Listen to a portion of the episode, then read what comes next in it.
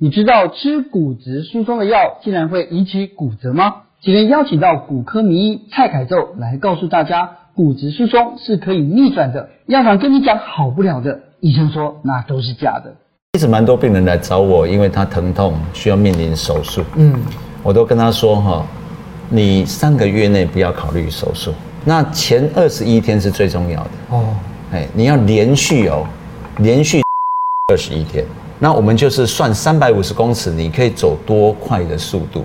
哦，我有病人就从要从十几分钟哦，现在可以到七分钟，我们七分钟就可以不用手术。更要教你逆转骨质疏松的好方法，一起来看看吧。今天呢，我们的名医系列就邀请到了蔡改洲医师啊，他是院长哦，自然骨科的院长，对，而且在这么在行医二十应该三十年，对，行医三十年的历的经验里面，其实它最主要就是自然骨科结合了中医的脉络，然后西方的这种骨科的这种解剖研究，然后呢，这样子让许多的人不需要靠手术哦，这样子就减轻负担，然后也能够复原。我常听我爸爸他讲说，他爬楼梯啊。脚会酸软啊，那个是骨质疏松吗？我的病人也很多是这样子。那那个最常见的是膝盖关节炎。哦，膝盖关节炎哦。对对。对，但膝盖关节炎跟骨质疏松是不太一样。哦。骨质疏松最主要是脊椎变短。我脊椎变短，对，人变矮。哦，所以我在对骨质疏松在临床上面，除了你做骨密度的检查以外，临床的检查就是说，你比年轻的时候少三公分以上，少三公分以上，身高，身高，对，这能够得丢了，对，你也当丢，但是别当丢超过三公分，嗯，哦，那这个时候大概都是脊椎的这样子往前去，嗯，哦，就是老扣扣的，哦，啊，这个如果发生的时候。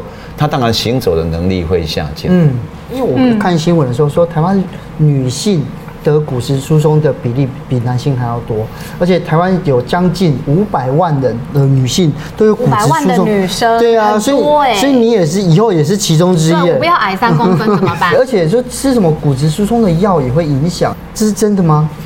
骨质疏松的药会引起新的骨折。哎，这个骨折哈，在医学上面叫做非典型的骨折。嗯，啊，其实讲非典型是太客气，叫做药物引起的骨折。药物引起的骨折。哎，对。那这样因为它断的位置哈，它断的位置是在中间骨干的地方。嗯，如果跌倒，它是断在上面。哦，这个转子的地方。嗯那这种的骨折哈，为什么会发生？是因为它用骨质疏松的药，那这个药会让破骨细胞死掉。哦，破骨细胞死掉以后，这个骨头呢就没有办法更新，没有办法更新以后，这骨头变得很硬，但是刚则易折。啊，这样了解吗？有有，就如果用这个汤匙救我一下了哈。嗯，就是如果一般的骨折会折在这附近。但是如果用药的话，就会折在莫名其妙折在中间这边。它不应该断的。它不应该断掉，因为我们这样压的时候，它其实说断断在这里嘛。所以对，就是说一个长期大量使用的药物，会让身体的代谢改变。嗯。而这个改变就会造成非典型的骨折，其实就是药物的骨折。是。那另外就是说齿槽骨坏死。这齿槽骨坏死就是说，我们现在很多人去植牙。对啊，我就植牙。而且蛮贵的。对啊，很多钱。不便宜，嗯。那植牙的医生观察到这一点，因为人体整个骨头代谢最快的地方是齿槽骨。哦，哎，那我也遇过病人，就是长期吃骨质疏松的药物之后，齿槽骨坏死，整个牙槽坏掉，然后我们就得要从小腿的骨头挖一块骨头来补它。哎，那这个副作用就是长期药物使用的。嗯，所以当我们医生开药物给病人的时候，我们必须要告知这种风险，因为我们只看骨质疏松这一个点的时候是不够准的。嗯，你一定要跟肌肉的力量，还有你人的反应，嗯哼，来处理。所以骨质疏松药物非典型骨折，它有肌肉副作用吗？有，它会造成很多的肌肉酸痛。哦，长期使用的话是。所以我是比较主张，就是说我们用比较天然的方法。哦，比方说我们去晒晒太阳，嗯，我们做八段锦里面的背后七天百病消，嗯，我们这样子去做，做的时候你就可以帮助病人不要说不用药物，最少要减少药物啊。有的病人花了六年的时间，骨质疏松一样没有改善。他多久打一次这样子的药？那一年打一次。一年打一次，没也没有用。哎，然后呢，他去植牙的时候，植牙造成松动。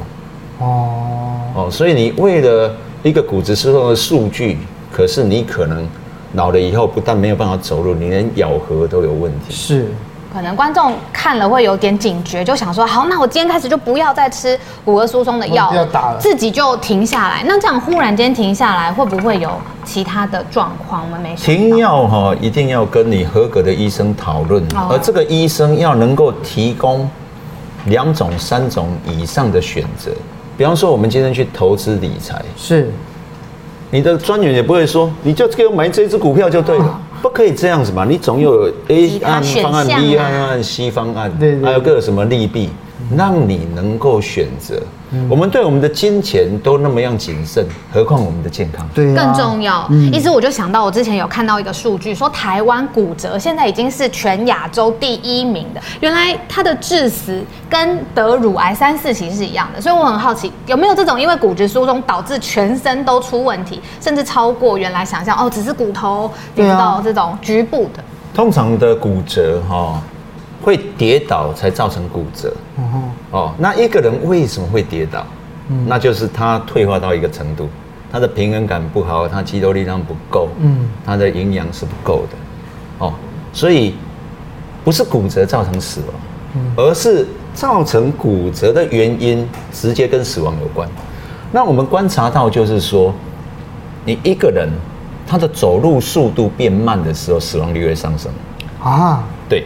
所以我都是做一个测试，叫做三百五十公尺测试。三百五十公尺，你可以在七分钟之内走完的话，那你三年的死亡率是很低的。嗯，如果你要走超过十四分钟，这时候就代表什么？代表他很容易跌倒。哦，很容易跌倒以后，他才造成一个骨折。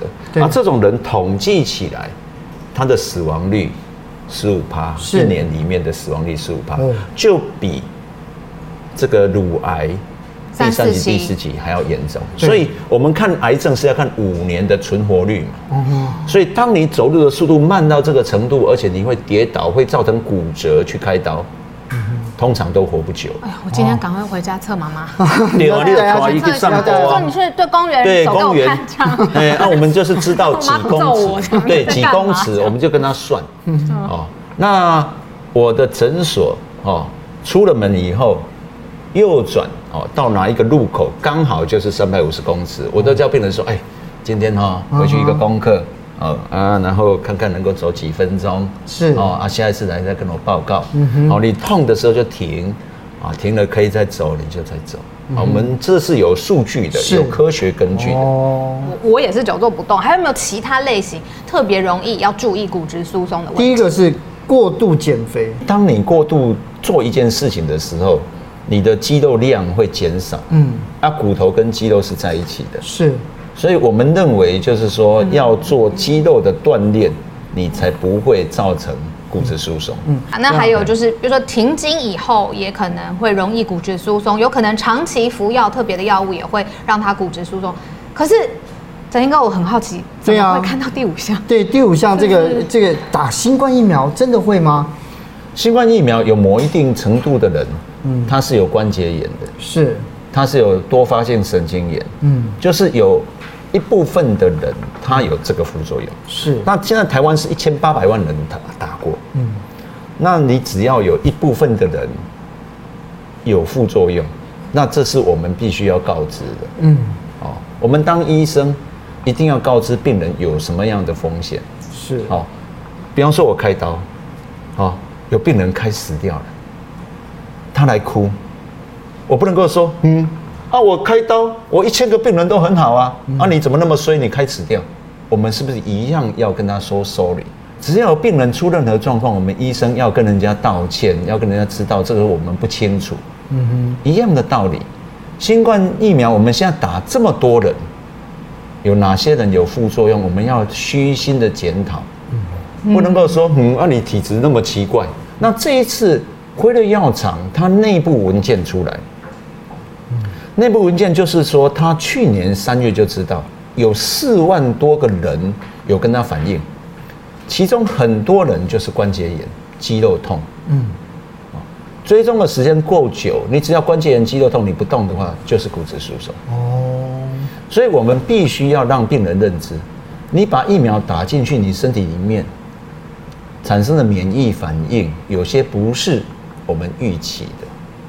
我们不能够过度乐观。是我们疫情指挥中心不是只有关心哪些疫疫情而已，你还要关心疫苗真正的长期的副作用。嗯，这个才叫医生啊。对，不然就叫 salesman 啊。我讲过来，这个骨质疏松啊，我刚才就。嗯心里有一个想法，就是像我妈妈常常跟我说，她的朋友已经已经七十岁了，他们其实是一般在走的时候是知道好像自己快要跌倒了，感觉得到，只是反应不过来。所以我就很想趁这个机会问医师，有没有什么方法是可以训练长辈的？你知道反应灵敏变好一点，这样子之后就避免很多状况。第一个哈，不是练脚了，而是练手。练手哦？为什么？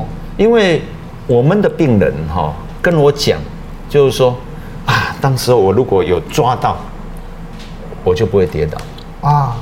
最出名有一个董事长，对，他看手机，从楼梯上饭店下来，对对，他旁边没有扶手，嗯哼，没有得抓，哎，对啊，对啊，没想到就走了。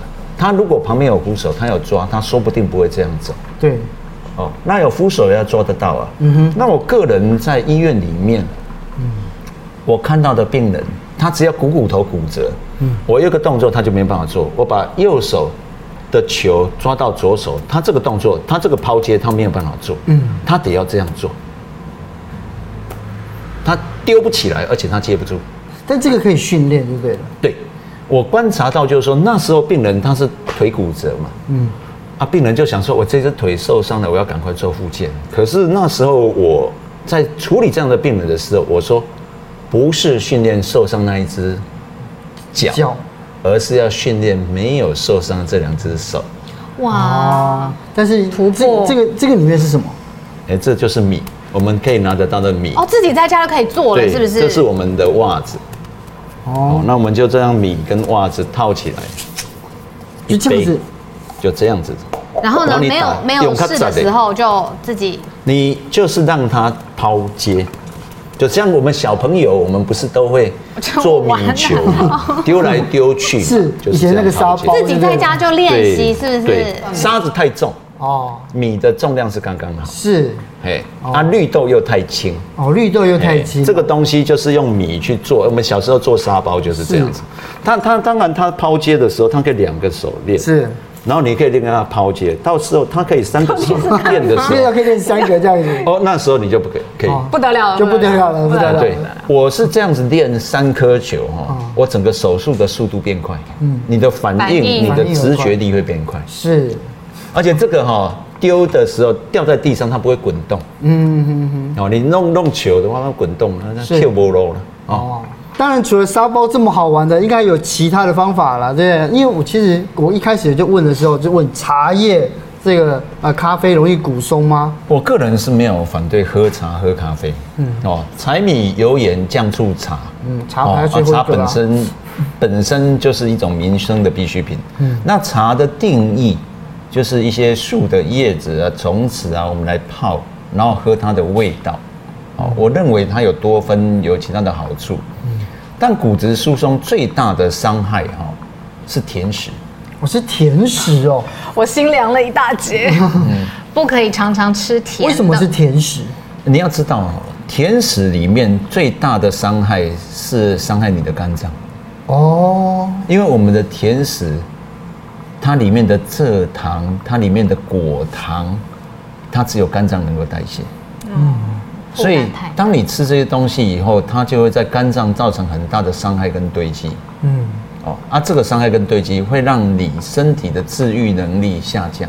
哦，所以到最后你才会骨质疏松。哦，骨质疏松是最后的表现。那我这样想，让我自己补充钙或是葡萄糖胺。我要跟你讲一个比喻，哦，就是说，假设这个杯子我倒水进去，是不是会有帮助？嗯，但是重点是这个杯子有破洞。这个杯子一旦有破洞的话，你倒水进去是不会满的。嗯，我所谓的就是说，你可以补钙，你可以补葡萄糖胺，但重点，你如果没有戒糖的话，它效果不彰啊。哦，重点是这样，这样了解吗？对。但是减法的困难是在于自己要改变，还有减法的困难是在于它挡人财路。嗯。要比昨天自己更好就好了啦。我慢慢减。一是我刚想到一个，如果用糖做的加工食品，或者是比如说呃各种不一样的面食，这种是不是也是会造成？当你有症状哦，我没有说面食都不可以吃。哦，我说当你有疼痛的症状，或者是有病症的时候，嗯，加工食品你必须要戒一百天哦，因为一百天是你血液换过一次的时间。这么长，三个月。啊，你先从三天开始做，做到三个礼拜，你就有初步的感觉；做到三个月，你就焕然一新了。对对对，我没有叫你做三年嘛。哦，三个月了。三年的话是换一次的肉，七年是换一次的骨。哦。所以你当你要入这个用非药物的方法的人，他有一个很重要，就是你要戒糖一百天。是。那你先从三天开始。从三天开始。做到七天，做到二十一天，做到一百天。其实所有的东西理论哈，你都要先取得小成功。当你取得一个小成功，你就知道这个东西是适合你的。今天早上我看门诊，一个病人跟我讲：“哦，蔡医师好神奇哦！我就戒面食，就戒了一个礼拜，我精神变好，然后一吃又想睡觉。哦，所以它是有血压的药。”它是有胆固醇的用药，嗯，所以用我们的方法就是把面食减少。当你吃长期的血压药，吃长期的胃药，吃长期的降胆固醇药物，也会造成骨质疏松啊。所以长期用药，为什么台湾会这么多人骨质疏松？其实就是我们用药都不用钱，洗肾也不用钱啊。然后东西也吃太好，对，对，而且我们又是一个甜食美食的国家。医生，那你刚刚有讲到是什么？不要吃嘛？那我想知，如果是要改善这样子，我要吃什么，或者是怎么吃是比较比较有帮助？呃，第一个就是缩限缩你吃的时间。现在人流行的一六八断食，对，一六八断食就是说你只有八个小时可以吃吃东西。嗯、那八个小时吃东西的话呢，就代表你有十六小时是空腹的。嗯，那空腹的时间比上你吃东西的时间是二比一。所以简单讲就是说，你把你的工作时间、内脏的工作时间缩短到八个小时。人都要上班八小时，而已，让肠胃上班八小时就好了。对，对啊。那你如果能够上班六小时，就是一八六，那就是三比一，更好。那更好。立刻像我现在几乎都是二零四。哦。我一天只有四小时吃东西，特别是年纪比较大以后，哦，像我今年也五十二岁，那我就是让自己的。吃饭的时间再减少一点，是，哎，哦啊不饿不要吃。所以看看医师这么精实，医师我在你的书上两本书里面都有讲到，无论是骨愈哦，或者是这个健康的这个金三角里面都有讲到，就是说其实是有可以不吃药就可以达到，呃，就是可以治疗骨头，甚至可以治疗这个骨质疏松的方法。那医生有没有什么样的例子可以跟我们分享呢？其实蛮多病人来找我，因为他疼痛需要面临手术，嗯。我都跟他说哈，你三个月内不要考虑手术，三个月内先不要考虑。你给我一百天的时间。是。那前二十一天是最重要的哦。哎，你要连续哦，连续断糖二十一天。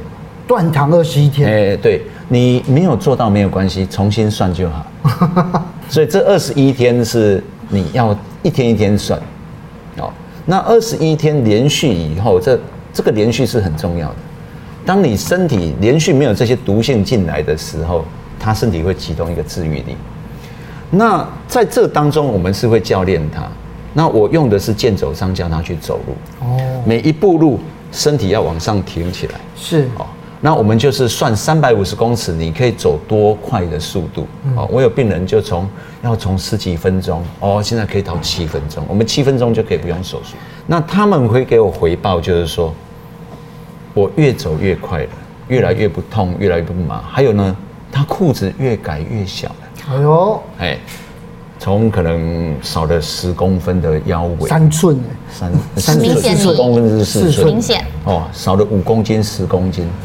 这样子的话，断糖很厉害啊，因为他的肚子的脂肪会减少，它核心的肌群就会增加。我们就腰椎手术来讲的话，那以核心肌群有利以后，它腰椎的负担就减少。是，哦，对，所以我做的方法是一个减法。嗯，哦，因为很多的病人他是吃太多的药，你只要减法做好，他就开始好。所以他们会跟我说：“蔡医师，特懂啊，我那个四百公尺走十圈都没问题了。”哦。所以他就可以不用开刀。是，我的病人很多人成功，那他有一个要件，就是他要相信自己的能力，嗯，相信天然的原理，是，而且他要愿意去执行。我们这个拉筋哈，第一个就是把这个棍子当做一个支撑，然后两只手一起抓，往上拉，啊，你要过你的头顶，过这个中线以后往下，好像扛一个扁担。啊，这时候呢，你身体的这个肩胛骨是端正的，哦，你可以看到自己的肩胛骨啊，头要往上仰，啊，这个是对我们现代人哈伏案过久一个最好的拉筋，啊，这个要做一分钟。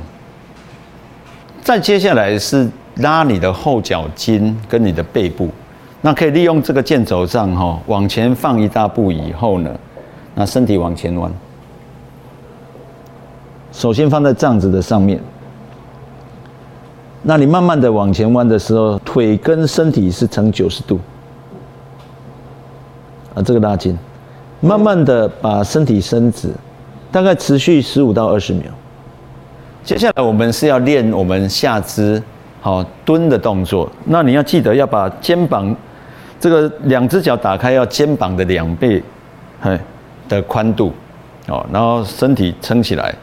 啊，蹲的时候哈，手要用力，哦，啊，膝盖不要超过你的脚尖，才不会伤到你的膝盖，好啊。这时候我们就是撑着，然后蹲下去，然后再站起来，好，啊，蹲下去的时候你要醒着嘞哈，两下，再站起来，好，啊，这个动作大概要做十五到二十下，好，蹲蹲起。哦，当然是量力而为。你没有办法的时候，就少做几下；有办法多做几下。北欧式健走哈，分几种走法。比较老的病人没有办法走，我们叫做三拍子的走法。一开始下去就蹦，恰恰两步，蹦，恰恰下去的时候滑起来，像身体是要挺直起来，蹦，恰恰。那我从侧面给大家看哈，蹦，恰。恰，蹦，恰，恰，这种蹦恰恰的走法哈，对比较老而弱的病人，一天最少要走十五分钟，可以分期付款，一次走五分钟就可以。但是就是要带着他来走，这样子就会有一定脊椎跟膝盖的保护功能。